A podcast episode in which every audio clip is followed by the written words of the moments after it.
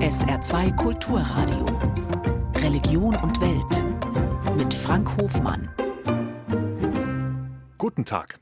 Für Christen ist die Fastenzeit vorbei. Gläubige Muslime fasten noch bis 21. April.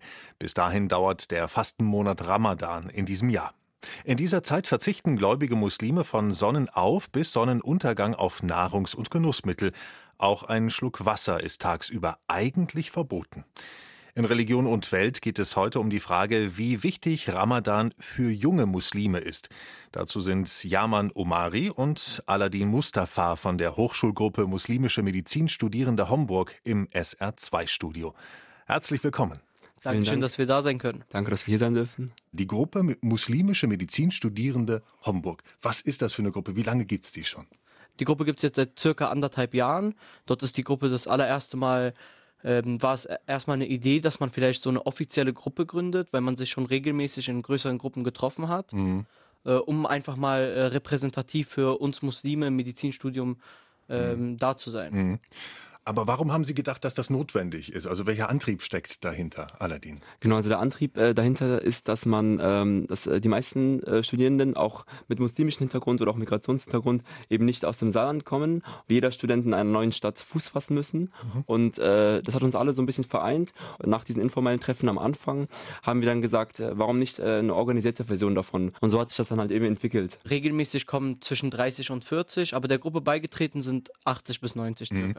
Und dieses muslimische Medizinstudierende Homburg, haben Sie das nun gemacht, um sich abzugrenzen von, sagen wir mal, den Christen oder den anderen Religionsgemeinschaften oder tatsächlich um Ihre Religion in dieser Gemeinschaft, in dieser Gruppe dann auch nochmal zu leben? Wie sieht das aus? Das ist nicht aktiv, um äh, uns abzugrenzen, weil bei uns ist jeder willkommen. Mhm. Äh, das ist auch nach Vorbild des Campus Christi entstanden, auch eine Christ, äh, christliche Hochschulgruppe bei uns an der Uni. Und dann dachten wir uns, warum nicht auch im Namen schon vertreten, wofür wir stehen. Mhm. Äh, aber die Türen sind für alle bei uns geöffnet. Sie haben jetzt diesen Abend organisiert. Donnerstag hat der stattgefunden und da ist dann auch ein Gebet mit drin. Wie viel Bedeutung hat die Religion innerhalb dieser Gruppe? Genau, das auch ist, für Sie persönlich. Ja, das gibt einige äh, Studierende, die bei uns äh, die Wurzeln haben, vielleicht von muslimischen Eltern, aber selber nicht aktiv praktizieren. Da gibt es wiederum andere, die ähm, einen sehr gewidmeten sozusagen Zugang haben zur Religion. Da ist die Brandweite sehr unterschiedlich mhm. und das ist sehr, sehr schön, finden wir. Und äh, Sie haben angesprochen, genau in der Veranstaltung gab es auch äh, ein, ein Gebet und das haben wir eingeführt, weil es, weil es uns wichtig war, ähm, das äh, Thema sozusagen Ramadan und Fasten äh, sozusagen in seiner kompletten Version ähm, an dem Abend vorzuzeigen, weil wir haben auch Gäste, die eben nicht muslimisch sind, Gäste, die von der Universität kommen. Und deswegen war es uns wichtig, uns nicht sozusagen in der Moschee einfach ähm, zusammenzusetzen und für uns zu beten, sondern das etwas äh, wirklich ähm, ersichtlicher zu machen, auch mhm. für andere. Wenn ich jetzt so mit Bekannten spreche, die sagen mhm. dann, ja, ich bin, ich glaube schon, bin, aber ich bete macht das nicht so, dieses regelmäßige Beten und so weiter. Wie sieht das bei Ihnen aus? Wie praktizieren Sie es? Ähm, für mich persönlich spielt es eine sehr wichtige Rolle, mhm. vor allem äh, in schwierigen Zeiten fall, äh, falle ich immer wieder in das Muster, dass ich mir denke, oh, das ist viel zu schwer und wenn ich dann in der Zeit auch bete, mhm. muss ich ehrlich zugeben, dann geht es mir deutlich besser. Mhm. Äh, dann habe ich das Gefühl, dass äh, es mir deutlich einfacher fällt, dass mein Tag auch äh, rhythmischer mir vorkommt, äh, systematisch weiß ich dann, zu welchen Uhrzeiten ich was zu tun habe. Ja, das nimmt auch kaum mhm. Zeit in Anspruch. Das sind pro Gebet zwischen zwei und drei Minuten zum Teil. Mhm. Es sind genau. ja immer sich wiederholende Bewegungen und auch, ich weiß jetzt nicht genau, die, die Gebete, die Sie sprechen, ist das ein Mantra, weil Sie sagen, es ist mhm. strukturiert meinen Tag. Das ist eine Entspannungsübung auch vielleicht. Auf ist. jeden Fall, auf jeden Fall. Dort hat man auch ein Gespräch mit Gott direkt. Für mich ist das Gebet auch von Relevanz. Sie haben das Stichwort Mantra, ähm, das würden wir vielleicht so nicht betiteln. Man versucht dann in dem Moment wirklich äh, seine, seine Sorgen, die einen von Tag zu Tag begleiten, einfach äh, kurz für einen Moment zu vergessen. Und aus unserer Perspektive, wir sind Medizinstudierende, das heißt, das Studium ist manchmal auch stressiger, manchmal zweifelt man auch an sich selbst oder man hat irgendwie andere Sorgen, die das Studium betreffen. Und dann ist sozusagen eine Struktur wie eben das Gebet am Tag sehr, sehr hilfreich tatsächlich. Wie machen Sie das mit Ramadan? Dann haben Sie den ganzen Tag über, also solange es eben hell ist, Verzicht. Also Verzicht auf Nahrung, auf Genussmittel wahrscheinlich sowieso und, und andere Dinge und dann eben abends das gemeinschaftliche, heißt es Fastenbrechen dann mhm, im, genau, im Moment. Genau, ja. wie, wie, kriegen Sie das zusammen mit Ihrem stressigen Studium? Ähm, ich glaube, es ist eine ähm, Gewöhnungs- oder Anpassungssache. Also ich habe zum Beispiel in der Jugend angefangen, mit der Familie regelmäßig mitzufasten und das ist am Anfang überhaupt nicht einfach, so von heute, von dem einen Monat auf den anderen komplett umzusteigen und dann mhm. auf das Frühstück zu verzichten und alle anderen Mahlzeiten, bis halt eben die Sonne untergeht. Aber man muss sagen, der Körper ist sehr, sehr anpassungsfähig. Das heißt, man ähm, ist durch die, in Anführungszeichen, fehlenden Mahlzeiten über den Tag tatsächlich nicht mehr so ganz träge. Es ist am Anfang nicht einfach, aber ich würde sagen, nach ein paar Tagen hat man wirklich eine sehr, sehr schöne Gewöhnung daran. Mhm. Man hat den Rhythmus, dass man eben äh, erst abends isst, morgens vielleicht nochmal eine, eine kleine Mahlzeit zu sich nimmt. Und ich habe wirklich auch die Erfahrung gemacht, dass man dadurch gewisse, eine gewisse Wachheit hat, auch klarer wird tatsächlich. Das hat wahrscheinlich aber auch verschiedene Faktoren ne, mit, mit drin. Also vielleicht auch eine gewisse Spiritualität. Aber ich würde sagen, das ist eine Sache, an die man sich wirklich, an die sich der Körper sehr gut anpassen kann. Bringt es Ihnen was, das Fasten? Also macht es was mit Ihnen? Ja, also ich, ich merke persönlich, dass ich deutlich fokussierter bin. Mhm. Ähm, ich habe nicht mehr die Ablenkung äh, am Tage zum Beispiel, äh, sondern ich weiß einfach, von 4.30 Uhr morgens bis um 20.30 Uhr gibt es kein Essen, kein Trinken, was sich auf den ersten ähm, Blick erstmal super schwer anhört. Mit Trinken vor allem. Genau, mit dem Trinken vor allem. Aber wenn man da äh, ein, zwei, drei Tage mitmacht, dann merkt man auch, ähm, dass dieses Tief sofort nachlässt und dass man sich direkt daran gewöhnt hat. Mhm. Ähm, und eigentlich sogar zum Teil, ich würde jetzt sagen, bis um 18 Uhr rum fitter ist. Nach 18 Uhr freut man sich schon ein bisschen aufs Essen, fängt an Auf zu kochen. Fall, ja. ähm, äh, dann dann hat das alles nachgelassen. Mhm. Aber bis 18 Uhr würde ich sagen, fühle ich mich deutlich fokussierter. Mhm. Und darf dann aber während des, des Kochens, bis dann eben die Zeit gekommen ist, auch nicht naschen oder sowas? Sie dürfen die, die Gerichte gar nicht abschmecken eigentlich. Ne? Ähm, nein, eigentlich nicht. Also man kann es zum Abschmecken, äh, kann man sich was auf die Zunge tun, mhm. äh, ohne es runterzuschlucken. Okay. Ähm, einfach nur um es zu schmecken. Mhm. Aber also da gibt es ganz klare Regeln. Gibt es da Abstufungen, dass man sagt, wir haben einen Tagesablauf, wir haben Dinge zu tun, wir haben auch ein Ziel vor Augen, wir wollen unser Studium fertig kriegen. Ich mache das mal leid. Also ich mache mal, ich mache, das mache ich, andere Dinge mache ich nicht mit. Oder muss das, wenn, dann komplett durchgezogen werden? Das ist eine, boah, das ist eine Frage, die sich wahrscheinlich jeder junge, junge Mensch äh, äh, stellt, der äh, mit sich mit dem muslimischen Glauben identifiziert, denke ich. Ähm, ich glaube, das ist eine komplett individuelle äh, Sache. Ich denke, es gibt viele Studierende bestimmt auch. Ich habe ja gesagt, dass die Facette an Studierenden ist bei uns wirklich sehr, sehr breit, äh, die auch sagen, ähm, Fasten an den ganzen Monat, vor allem jetzt, wenn ich zum Beispiel Klausuren habe oder Prüfungen oder sehr, sehr wichtige, wichtige Termine im Monat, das äh, schaffe ich nicht. Aber dafür ähm, schaffe ich es zum Beispiel zum Gemeinschaftsgebet am Freitag. Mhm. Also es ist, glaube ich, ein, eine Utopie zu sagen, äh, jeder in unserem Alter und jeder, der sozusagen in der Hochschulgruppe ist, äh, kann den Geboten komplett ähm, entsprechen. Das ist vielleicht ein, ein, Wunsch, den man manchmal hat, aber es ist mhm. dann von der menschlichen Perspektive her nicht immer möglich. Mhm. Das ist für uns eher eine Sache von, ähm, wie viel Ehrgeiz bringe ich mit oder mhm. wie viel, äh, wie, wie wichtig ist mir das und wie viel Kraft habe ich auch. Mhm. Sie haben ja schon gesagt, es ist äh, nicht immer, nicht jeder hat die Kapazitäten dazu, Anführungszeichen alles durchzuziehen. Mhm. Ist das eine Einstellung, die man als junger Mensch hat? Und damit komme ich zur Frage, wie sieht das in Ihrer Familie Familie äh, aus? Also Sie sagen, Sie kommen aus Berlin, Sie kommen aus mhm. Bonn, Sie haben Ihre Familie wahrscheinlich auch gar nicht da. Mhm. Ja. Aber wenn junge Menschen dann verwurzelt sind in der Familie und die ältere Generation sieht es wahrscheinlich nochmal ganz anders. Also ist das jetzt für Sie ein Privileg, weil Sie weg von zu Hause sind? Oder also bei mir im, andere? Äh, im Freundes- und Familienkreis ist es häufig auch so, dass die Leute fasten, aber am Ende des Tages kann das ja auch keiner überprüfen. Also ähm, da wird ja niemand dastehen, wenn jemand auf Toilette geht und schauen, ob er heimlich einen Schluck Wasser trinkt. Das ist am Ende des Tages trotzdem eine Glaubenssache, eine Sache mhm. zwischen sich selbst und Gott. Mhm. Ähm, und ich glaube, dass äh, in äh, in allen Altersstufen eigentlich alles vorhanden ist. Also man hat in den älteren Altersstufen häufig Leute, die ähm, zum Beispiel durch das Rauchen ähm, das Gefühl haben, sie schaffen das gar nicht, 16 Stunden rauchfrei. Hm, das muss man auch lassen. Dann. Genau, das muss man auch mhm. lassen. Äh, und dann sagen die, äh, ja, dann rauche ich halt ähm, zum Beispiel was und ich versuche äh, dafür auf andere Dinge zu achten. Mhm. Das Fasten, das ist sozusagen, dass man sich selbst zügelt, dass man den inneren Schweinehund besiegt.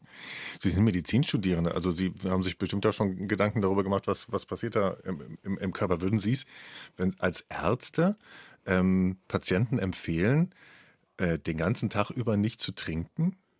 Das ist eine sehr, man, sehr, sehr, wichtige Frage. Man sagt doch eigentlich, ja. ne, guck, dass du immer genug Flüssigkeit zuführst. Ja, im Endeffekt ist es so, dass, äh, dass man da wirklich äh, auch auf den ärztlichen Rat hören sollte, wenn der ärztliche Rat so in die Richtung geht. Also es macht keinen Sinn und es ist auch nicht im Sinne des Glaubens, mhm. sich selbst zu schaden. Das heißt, mhm. wenn man Patient ist, wenn man wirklich in Behandlung ist, man muss Medikamente zu sich nehmen, man ist angewiesen darauf, Wasser zu trinken, dann ähm, ist man sozusagen von der von dem Gebot befreit okay. und kann dann zum Beispiel durch ähm, durch äh, Spenden oder zum Beispiel durch die Ernährung von Bedürftigen das in Anführungszeichen das ah, ausgleichen. Okay, dann wird das ausgeglichen. Okay. Genau und ähm, generell äh, hat es auch sehr viele positive Facetten. Also es wurde jetzt häufiger wissenschaftlich belegt, dass es zum Beispiel die Blutwerte tendenziell verbessert, dass es äh, bei Diabetikern äh, mhm. also noch nicht fortgeschritten ist. Ja so es ist ja so ein Intervallfasten. Genau, das ja. ist ja eigentlich wie ein Intervallfasten. Damit entgiftet man sich ja auch immer. Damit werben ja auch immer die Leute, äh, die am Intervallfasten sozusagen mhm. teilnehmen, dass es ihnen danach so viel besser ging. Und genauso handelt es sich auch eigentlich mhm. im Ramadan.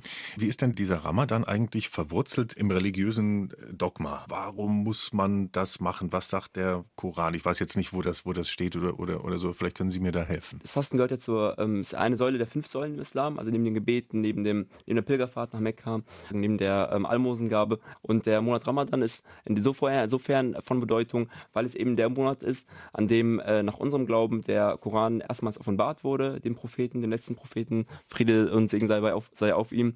Und ähm, der hat eine ganz, ganz besondere Rolle also im Koran selbst steht, fastet, sodass ihr gottesfürchtig werdet. Da geht es auch viel darum, dass man ähm, den Willen übersteigt, sozusagen, dass äh, die natürlichen Triebe, äh, das Essen, das Trinken äh, einfach gelassen werden, dass man äh, es schafft, äh, sich sozusagen in der Zeit davon abzuheben, dass man auch in der Zeit es schafft, ähm, sehr viel Kontakt mit den Mitmenschen zu pflegen äh, und sozial äh, sich sehr stark zu engagieren.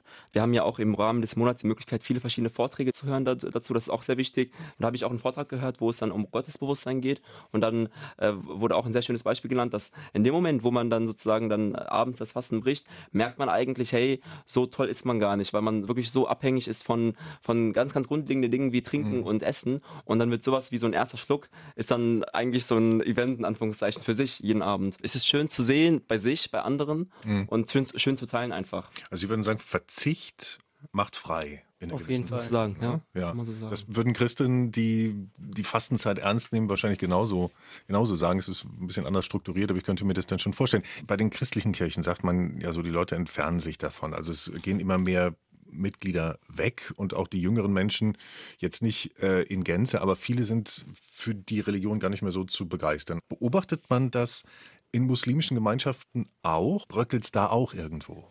Ich glaube, man wird es überall zum Teil auch bröckeln sehen ähm, dass Menschen vielleicht, äh, wo die Elterngeneration sehr viel Wert drauf gelegt hat, ähm, jetzt eher freier leben wollen. Genauso verhält sich aber auch andersherum, dass immer mehr Menschen ähm, in die Religion eintreten wollen, vor allem weil sie das Soziale so sehr schätzen in der Religion.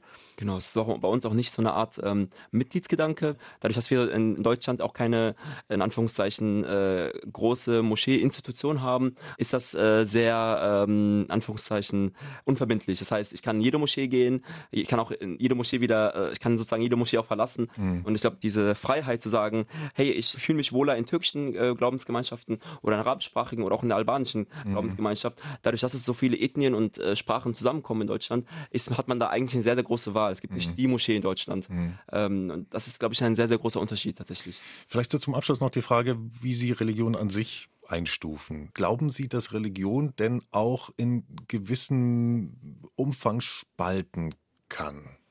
Wie sehen Sie das? Also ich finde persönlich, äh, Religion kann spalten, wenn man sie falsch ähm, umsetzt, wenn man sie falsch interpretiert, wenn man glaubt, dass äh, alle im Umfeld genau dieser einen äh, Richtung folgen müssen, äh, auch innerhalb der Religion, also auch innerhalb des Islams gibt es ganz viele Richtungen. Äh, und wenn da Leute ganz klar auf äh, einer Meinung beharren mhm. und ähm, nichts anderes um sich herum haben wollen, dann kann mhm. sie auf jeden Fall spalten. Darf ich da einmal einhaken? Sie, wenn Sie sagen, es gibt unterschiedliche Richtungen, gibt es Richtungen, mit denen Sie nicht einverstanden sind?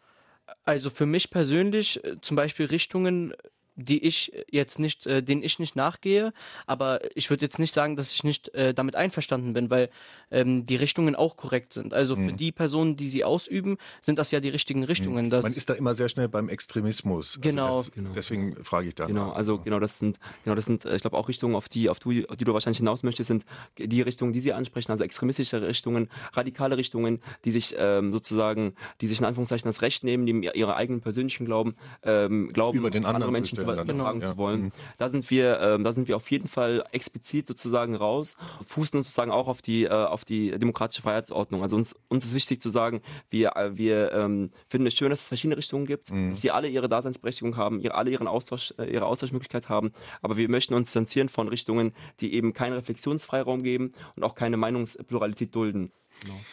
Wie lange haben Sie noch? Bis Ende des Monats jetzt. noch ungefähr sieben Tage. Mhm. Genau. Und dann gibt es ein großes Fest. Und dann gibt es das große Opferfest, genau. Ja, Das Zuckerfest. Das Zuckerfest, genau. genau. genau ja. Ich wünsche Ihnen, dass Sie weiterhin gut durchhalten können. Vielen Dank Ihnen. Und danke Vielen für Ihren Dank. Besuch hier im Studio. wir danken Wir Ihnen. danken Ihnen. Vielen Dank.